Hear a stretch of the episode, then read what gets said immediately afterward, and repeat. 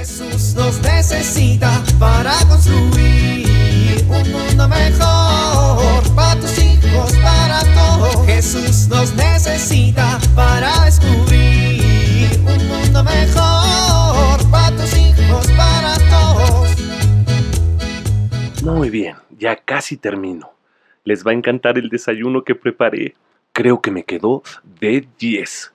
Bueno, después de poner la harina, la leche, el huevo, la mantequilla, batir, hacer unos huevos en el sartén, tocino, jamón y hacer los waffles en la guaflera, está listo. Es normal que se escurra, ¿no? Eh, bueno, listo. Pero luego habrá que limpiar todo mi desastre.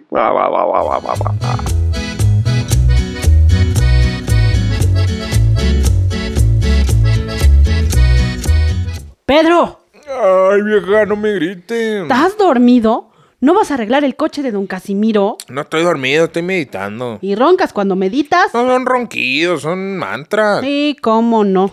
Bueno, a ver, ¿por qué me distraes de mis meditaciones? Te habla tu padrinito, don Ezequiel. Ay, dile que no estoy. Pues dile tú, yo no le voy a estar mintiendo a tu padrino. Ay, vieja, ¿cómo le voy a decir yo? Este monigote latoso, siempre impertinente, siempre latoso, siempre... Ay, ¿qué te digo, caray? Es una monzarga de persona. Viejo. No me interrumpa, así que estoy, me estoy quejando, hombre. Pero, viejo. Que no me interrumpa, hombre, no me oye. A ver, ¿cómo me enoja que siempre ande ahí diciéndole pues, lo que estoy haciendo bien, lo que estoy haciendo mal y duro y dale?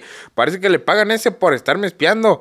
Que si no hace esto, que si no hace lo otro. Ah, bueno, ahora lo escogió mi mamá para que fuera mi padrino ese viejo. ¡Viejo! ¿Qué pasó? Que no me molestes, que estoy en la hora de mi siesta. Llevas haciendo siesta dos horas, Pedro. Ah, caray, pues ¿qué horas son? ¿Las seis? Ay, vieja, ¿y por qué no me despiertas? Ya es bien tarde, tengo que acabar el coche de don Casimiro. Pero antes tienes que hablar con tu padrino. No, no, no, dile que me llame luego. O mire, mejor dígale que yo le llamo. Pues díselo tú. Ay, vieja, que no quiero hablar con ese señor latoso, ya le dije, es un don bien intenso, pues, dile que no estoy. Pues díselo tú, está aquí junto a mí. Ay, padrinito, padrinito, qué gustazo, padrinito. ¿Cómo te portas, Pedro? Bien, bien, padrinito. Eh, bien, bien, vieja, no te sientes, a ver, ofrécele agua aquí a mi padrinito santo. No, ¿cuál, Pedro? Ofréceme tú.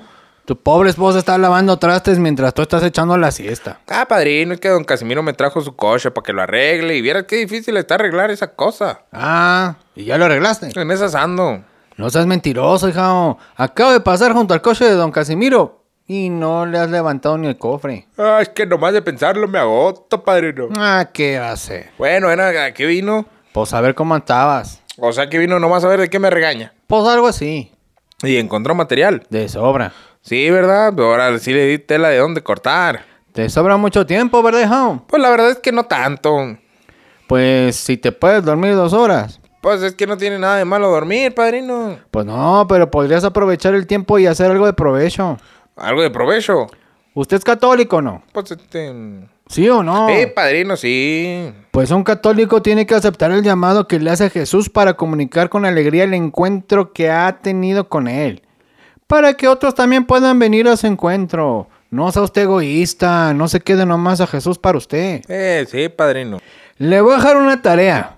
Mañana en lugar de dormirse se va usted a sentar con la libreta en la mano y me va a responder estas preguntas. A ver, anótele. A ver. ¿Cómo puedo motivarme para comunicar el evangelio en distintos sectores a los que estoy acostumbrado? Pero anótele, que no estoy viendo que anote. Es que estoy anotando aquí en el smartphone. Ándale pues. La dos. ¿Qué recompensas espero en la evangelización? Y la tres.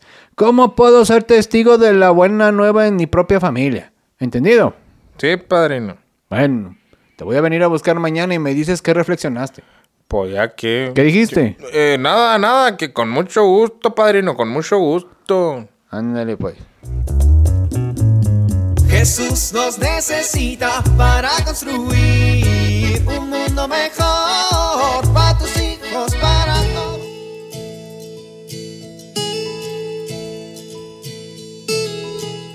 Imagina un día de invierno helado.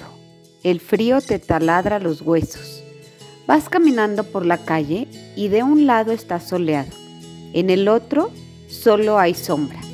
Seguramente tú, como yo, elegirías caminar por el lado soleado para calentarte. Sin embargo, hay muchas personas que prefieren ir por la sombra y no calentarse. Así son las personas que se la pasan quejándose o viendo solo las cosas negativas de la vida, o se centran en sus fracasos, en lugar de fijarse en aquellas cosas que producen alegría, esperanza, gozo.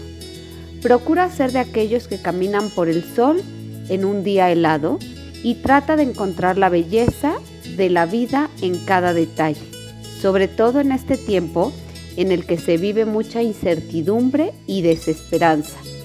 Tu ejemplo resulta muy importante para tus hijos porque aprenderán a ver las cosas buenas de la vida y aceptar aquellas que no les gustan, pero que tienen que aprender a enfrentar. Soy Pilar Velasco.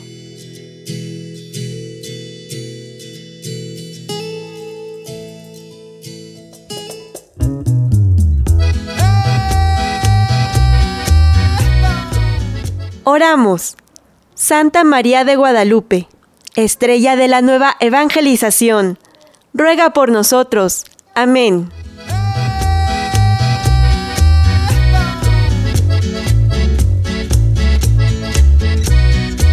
Jesús nos necesita para construir.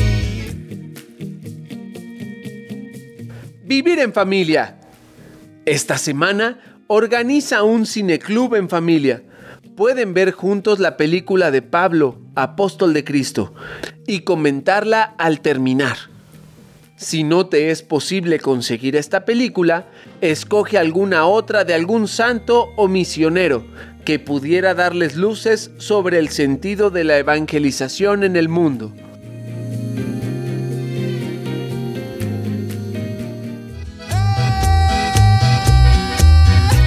Invitamos a compartir y dialogar este encuentro de la serie Dios camina entre nosotros con tu familia. RCP es un programa de PPC México al servicio de las comunidades parroquiales. Hasta la próxima.